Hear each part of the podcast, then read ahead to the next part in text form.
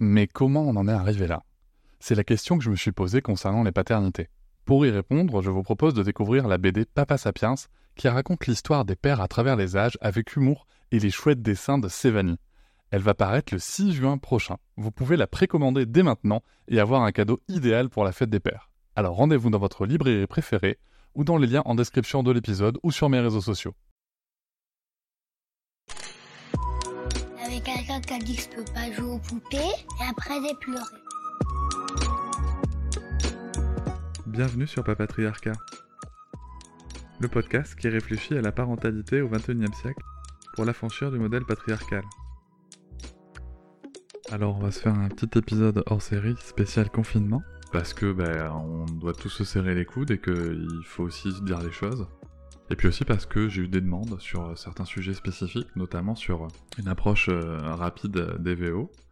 Donc on va essayer d'en parler de manière efficace et puis on va se parler un peu de, l'organisation pendant ce confinement, comment ça peut se passer. Tout ça, ça reste des idées et bien évidemment, il n'y a pas de bonne réponse, il n'y a pas de réponse absolue. Il faut s'adapter en permanence, et ça vous le savez bien puisque vous êtes parents. Le premier point que je voudrais évoquer, c'est euh, concernant les VO, donc les violences éducatives ordinaires. J'en ai déjà parlé dans l'épisode 2, et c'est vrai que j'avais donné des liens pour pouvoir explorer le sujet plus en profondeur. Et vous avez peut-être pas eu le temps euh, d'explorer le sujet. Donc là, je m'adresse particulièrement au papa, concrètement. Hein. Donc je vais vous donner quelques points qui me semblent importants à connaître et à assimiler rapidement sachant que je ne vais pas expliquer et démontrer chaque point. C'est déjà quelque chose qui est pour moi fait de manière très très complète dans d'autres podcasts que vous avez en lien dans l'épisode 2. Donc on y va pour le premier point. L'enfant n'est qu'amour. Maria Montessori nous le dit, elle nous l'écrit. Et oui, l'enfant, c'est juste une source incroyable d'amour. Et il t'aime lui aussi de manière inconditionnelle. Il faut le savoir, il faut l'accepter. Alors bien sûr, toi tu te dis, bah non, non, c'est pas vrai. Et t'as le droit de te le dire, puisqu'en fait, au final, on vit dans une société qui a prédominance culturelle euh, catholique et, chrétienne, et qu'on nous a appris que l'enfant, bah, est né, il est plein de péchés, c'est pas quelque chose de propre. Et puis on a notre cher ami euh, Freud au XXe siècle qui nous a expliqué que l'enfant était avant tout un pervers narcissique. Et on a aussi eu dans notre culture ce fameux droit de correction. Donc en fait, nous, nous sommes le fruit de tout ça, donc c'est très difficile des fois d'arriver de se dire l'enfant n'est qu'amour. Et pourtant c'est le cas. L'enfant n'est qu'amour, tu aimes ton enfant, il t'aime d'une manière qui est inconditionnelle aussi, et toi tu es aussi pour lui sa figure d'attachement. Alors qu'est-ce que ça implique En manière très résumée, c'est-à-dire que tu es son point de sécurité, émotionnel, physique, tout ce que tu veux. Avec toi, il est en sécurité. Alors c'est génial, tu te dis ouais, je suis son point de sécurité, je me sens bien, il se sent bien avec moi, ça me valorise, et tu as raison, et c'est génial, c'est très puissant. Ça a aussi un côté un petit peu moins rigolo des fois, tu sais, quand tu le récupères chez la nounou et qu'il pète un câble, que, enfin, que il ou elle pète un câble, avec la nounou te dit, bah je comprends pas, moi ça s'est bien passé. Mais c'est parce qu'en fait, pendant toute la journée, ton enfant a retenu des choses, parce qu'il n'est pas à 100% lui-même avec d'autres personnes, et toi quand t'arrives, eh ben il relâche. Et généralement, quand il relâche, ben il pleure, il a une crise émotionnelle qui est là, et ton rôle, ça va être de l'accueillir. Et ça nous amène au point numéro 2, qui est de comprendre que ton enfant ne fait pas de caprices. Alors là, on se parle des enfants jusqu'à à peu près 6 ans environ. Là, tu vas me dire, non mais c'est pas possible. Non, non, non, moi, les, mon gosse, il fait des caprices, je t'assure. Hein. Alors pour info, euh, moi, on m'a dit que ma fille faisait des caprices euh, dès ses deux mois. Hein. Et eh bien en fait, non, ton... c'est pas vrai. Le, cerveau de ton enfant n'est pas suffisamment euh, formé, il n'est pas apte en fait, il peut pas faire de caprices. C'est juste pas possible. Par contre, son cerveau qui n'est pas formé, et qui ne, sera, et qui ne le sera pas avant 25 ans, hein. la maturité d'un cerveau c'est 25 ans pour information, ce cerveau qui n'est pas formé traite les émotions. Et ce qui est difficile pour nous adultes à comprendre, c'est justement que cette émotion, elle va envahir l'enfant. Elle va le submerger, positive comme négative. Hein. Mais elle va totalement le submerger. Et donc nous, notre job, ça va être de se dire, ok, c'est pas un caprice, ça n'existe pas, il traverse une crise émotionnelle, il même, on est toujours dans un acte d'amour, il a besoin d'évacuer ce qu'il ressent, il a besoin de libérer ce qu'il ressent. Comment est-ce que je vais faire? Et donc il faut accueillir l'émotion. Alors souvent déjà ce qui aide beaucoup, enfin personnellement je pense, c'est de faire un câlin. Un câlin, prise dans les bras, un vrai beau câlin, parce que ça va libérer de l'ocytocine, et ça aide déjà à calmer tout le monde. Sur l'accueil de l'émotion, je t'invite à vraiment prendre juste quelques minutes pour aller consulter la page de Bougri Bouillon que je vais mettre en lien. Moi, ce que j'aime bien faire aussi, c'est respirer. Tu vas prendre de grandes et profondes inspirations et expirations. Déjà parce que ça va permettre à l'enfant aussi un petit peu de se calmer. Toi aussi, ça va te permettre, si t'es à ce moment-là pas forcément disponible émotionnellement pour faire les choses comme t'aimerais les faire, ça va aussi te permettre de prendre un temps, de faire un pas de côté dans ta tête pour te rendre disponible pour accueillir l'émotion. Et donc ça, c'est important. C'est important et ça te permet d'éviter certains écueils qui nous amènent au point numéro 3, qui est de crier en fait, qui est de crier parce que ça te gonfle, parce que t'en as marre, parce que t'en peux plus, ce qui est ton droit, mais par contre en fait le fait de crier ça va pas être constructif. Ça va avoir deux effets pervers. Le premier c'est que tu vas me répondre, attends, moi je t'assure Cédric, mon gamin, il fait une connerie, je lui gueule dessus un bon coup, ça bouge pas, hein.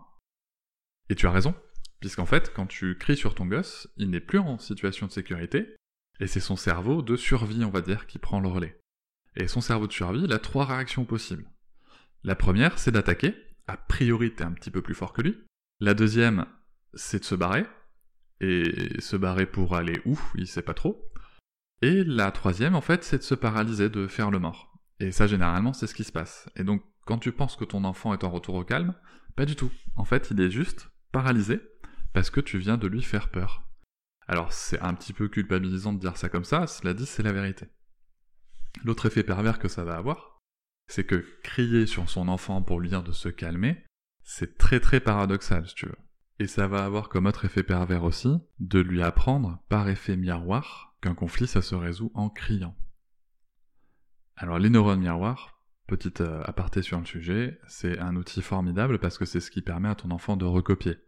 Et il recopie tout, euh, ce que tu trouves sympa, comme le moins sympa. Donc si tu lui montres qu'on résout un conflit en criant, et eh bien lui plus tard il va résoudre des conflits en criant.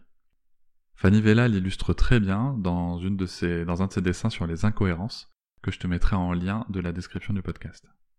Un autre point pour éviter les crises majeures, c'est de travailler sur ce qu'on appelle la consigne positive. Je vais te donner un exemple tout bête. Euh, ta fille ou ton fils a son jouet dans la main, tu vois que, l'enfant est en train d'armer son bras pour visiblement tenter une expérience de physique euh, appliquée concernant la loi de la gravité, et tu lui dis ne lance pas le jouet. Alors en fait ce qui se passe c'est que dans le cerveau de l'enfant, la négation n'est pas prise en compte, on va dire. Elle est gommée, et en fait ce qu'il entend c'est lance le jouet. Et pour le coup, il le lance, et toi tu penses qu'il se fout de ta gueule. Sauf que pas du tout. Donc on va essayer de chercher des consignes positives plutôt comme garde le jouet dans ta main, le jouet reste dans ta main. Là aussi, je t'invite à prendre quelques minutes pour aller consulter le travail de Bougri Bouillon, qui a fait encore une fois une illustration géniale sur le sujet. Enfin, dernier point, euh, c'est très sympa de se dire tout ça, mais tu peux aussi euh, sentir que tu vas craquer. Euh, ça nous arrive à tous et à toutes. Personne n'est à l'abri, on a tous des, des limites. Autant que possible, si tu le peux, si tu le sens, soit tu fais appel à l'autre parent, ou à quelqu'un d'autre qui est présent, ou à un grand frère, ou à une grande sœur, ou peu importe, mais prends un moment pour toi pour respirer à ce moment-là. Voilà, c'est un moment, tu as le droit d'avoir une limite, et tu as aussi le droit de prendre du temps pour toi pour éviter justement d'aller sur une violence que de toute façon tu regretteras à la fin. Maintenant, on va se parler un peu d'organisation. C'est très compliqué ce confinement, il faut rester chez soi, on n'a pas tous le même environnement sur le sujet, moi, j'ai la chance d'avoir un jardin, d'habiter une maison, tu es peut-être en appartement, tu as peut-être encore plus de place que moi. Donc l'idée, ça va être de réussir à s'organiser pour passer cette période difficile dans les meilleures conditions possibles. J'ai un conseil, structure ta journée. Vraiment, il faut que tu fasses une structure de journée aussi simple soit-elle, hein. chacun le fait avec ses moyens, Chacun le fait aussi selon l'âge de l'enfant. Tu as peut-être des enfants qui sont en âge d'avoir une instruction, euh, on va dire scolaire, et tu, tu, as des périodes que tu peux définir pour faire les, cours académiques. Ça peut être tout simplement dire, voilà, ben là on va faire la sieste, euh, là on va essayer de faire la vaisselle, là on va essayer de faire un brin de, de passer un brin de ménage. Ça peut être plein de choses. Structure, et pour l'avoir vécu ces derniers jours, évite de tomber dans le piège de rester en pyjama, parce qu'en fait c'est le truc qui te donne l'impression que la journée ne se finit jamais. Ensuite, si tu as du télétravail euh, chez toi, je t'invite très vivement à séparer les espaces de jeu et de travail. C'est un peu comme une barrière psychologique qui va dire voilà, là je suis en situation familiale, là je suis en situation professionnelle. Ça peut aussi aider tes enfants à comprendre que quand papa ou maman sont sur ce bureau, bah, on va plutôt essayer de faire autre chose, de demander à quelqu'un d'autre. Et puis c'est aussi à nous parents bah, de comprendre que il va peut-être falloir lâcher du lest quand notre enfant réclame un câlin. Euh, bah, on va peut-être prendre le temps de lui faire un petit câlin et mettre en pause ce qu'on est en train de faire. Il faut donc forcément adapter ton activité de télétravail à ce rythme de la maison. Je t'invite aussi à essayer d'éviter les situations anxiogènes. Ça implique quoi? Ça implique de ne pas laisser de télé ou de radio allumée. Ça implique de se couper un petit peu des réseaux en gérant bien tes notifications pour ne pas être dérangé ou ne pas recevoir de messages en permanence toute la journée sur cette situation, de toute façon, clairement, la, la situation va pas évoluer d'heure en heure. Fais-toi un point euh, dans la journée si tu veux, ou tous les deux jours, sur l'état de, de la situation dans le pays et dans ta région. De toute façon, t'inquiète pas, tu as forcément des amis qui vont consulter aussi à des moments différents et qui vont te prévenir aussi. Dans l'ensemble, il faut essayer de rester humble dans ses ambitions de la journée. Ne te fixe pas non plus d'objectifs, euh, une liste incroyable tu vas juste pas, pas forcément y arriver, ça va te frustrer encore plus. Sachant que ça peut être intéressant pour le coup de faire des activités avec les enfants. La vaisselle, tu peux la faire avec tes enfants, même en bas âge. Ça va te prendre plus de temps, mais au moins ça va occuper, ça va être aussi très instructif pour l'enfant. Et pour le coup, j'ai envie de dire un petit peu une parole de manager sur le sujet, c'est que tout seul, on va plus vite, et ensemble, on va plus loin. Donc autant mettre à profit cette situation pour leur apprendre peut-être des tâches qu'ils n'ont pas l'habitude de faire, et tu verras que bah, quand ils grandiront, tu seras sûrement bien content qu'ils sachent faire la vaisselle et un bras de ménage. L'idée, ça va être aussi de remplir ces, journées. Pour ça, il faut trouver des activités. Tu trouveras plein de suggestions sur les réseaux sociaux, en plus d'un soutien moral éventuel. Et ça, ça va te permettre, bah, pour le coup, de faire des nouvelles activités, peut-être d'avoir des idées bah, que t'aurais pas eues, tout simplement. Une autre idée, ça peut aussi de laisser les enfants décider ce qu'ils veulent faire. Ça peut aussi ouvrir des portes auxquelles toi tu n'aurais pas pensé. Et c'est aussi l'occasion de découvrir des trucs nouveaux, bah, tu vois, comme par exemple les comptines signées. Je sais pas si tu as déjà fait des comptines signées avec tes enfants. Alors, que l'enfant soit très petit ou même plus grand, c'est une activité qui est vraiment très enrichissante. Que ce soit dans bah, le simple fait d'apprendre des gestes de la langue des signes française, le fait d'avoir ce moment contine qui est toujours intéressant et, et marrant, mais surtout en fait tu vas voir à quel point tu peux créer du lien. Pour ça, tu as un compte qu'il faut suivre sur Instagram qui est celui de Little Bunbao. Je te, bien sûr, je te mettrai le lien dans la description du podcast et il y a quand même beaucoup de ressources qui sont gratuites et accessibles sur son compte Instagram et sur sa chaîne YouTube. Alors pourquoi c'est important de structurer, d'organiser tout ça? Parce que dans un monde où on est tout le temps sollicité, on est tout le temps connecté, on a tout le temps quelque chose qui arrive, ben on, on, peut être confronté à cette peur de l'ennui et puis à ce moment où mais en fait je sais pas quoi faire. Alors, ça peut aussi être un moment pour se reconnecter un petit peu à l'essentiel. Observer son enfant en train de jouer. Observer ce qui se passe à la fenêtre. Se concentrer un peu sur ses sensations. Ces enfants ont cette incroyable capacité à être, à être en fait, à être ici et maintenant. Plus que nous, nous on a, un petit peu oublié ça, et ben ça peut être un moment aussi pour se reconnecter. Au final, que tu sois en télétravail, que tu sois en chômage technique, que tu sois indépendant, que pour le coup tu bosses pas, ben t'as quoi d'autre à faire? Donc c'est peut-être le moment de se reconnecter à ceux qui nous sont proches, à, soi-même, et de prendre des moments pour soi autant que possible. Dans cette situation, il est aussi possible que quelque chose augmente, quelque chose qu'on appelle la charge mentale. Pourquoi? Parce que bah, tu es potentiellement un parent, alors homme comme femme, un parent seul à la maison, avec l'autre qui travaille, qui est en télétravail, ou qui est soignant, ou enfin qui pour une raison ou une autre n'est pas là. Et en plus de ta charge mentale habituelle, tu vas te taper toute cette charge mentale anxiogène qu'on a tous en même temps. Et donc c'est peut-être un moment aussi où on peut travailler sur cette communication vis-à-vis de la charge mentale. C'est bien important de comprendre la situation. Le parent qui reste n'est pas en vacances avec les enfants. Le parent qui reste ne l'a pas forcément choisi. Le parent qui reste a peut-être besoin aussi à un moment de sortir de la maison pour faire n'importe quoi. Une course, ne serait-ce que se promener un petit peu, dans les conditions sanitaires obligatoires bien sûr, mais a peut-être besoin d'un petit break, et il va falloir en tenir compte. C'est peut-être le moment aussi d'échanger sur ce sujet-là. Alors, pour bien échanger sur ce sujet-là, il faut réussir à communiquer, c'est essentiel. Il faut réussir à exprimer son besoin. Et peut-être que des fois, ça sera à toi, parent qui reste pas à la maison, d'aller chercher ce besoin. Peut-être que quand ton compagnon ou ta compagne te dit Tiens, bah attends, euh, si, si, mais il y a une course à faire, euh, il faut quand même y aller. Peut-être que son besoin, c'est de sortir pour faire cette course. Peut-être que lui répondre Non, mais c'est bon, t'inquiète pas, je m'en occupe en rentrant, c'est pas forcément la réponse adaptée. Ça peut l'être, ça peut ne pas l'être. Donc je t'invite vraiment à essayer de creuser à chaque fois que l'un s'exprime, et ça marche aussi bien sûr pour le parent qui reste à la maison.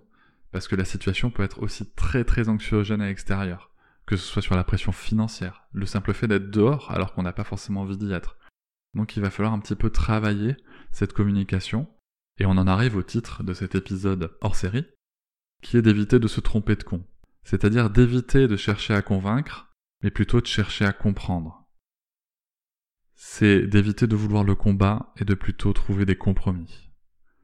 Essayons de mettre la bienveillance qu'on arrive à développer pour nos enfants au service de nous adultes. Je pense que ça sera tout aussi efficace. Et pour info, les câlins, ça marche aussi sur nous. Je vous remercie de m'avoir écouté. Je vous invite à vous abonner. On peut aussi se retrouver sur Facebook et sur Instagram et sur blogpapatriarca.fr. À bientôt.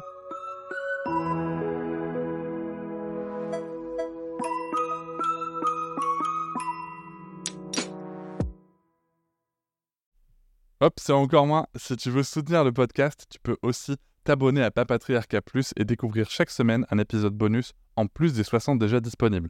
À découvrir sur tes applis de podcast comme Pocketcast, Castbox ou encore Apple Podcast. À très vite.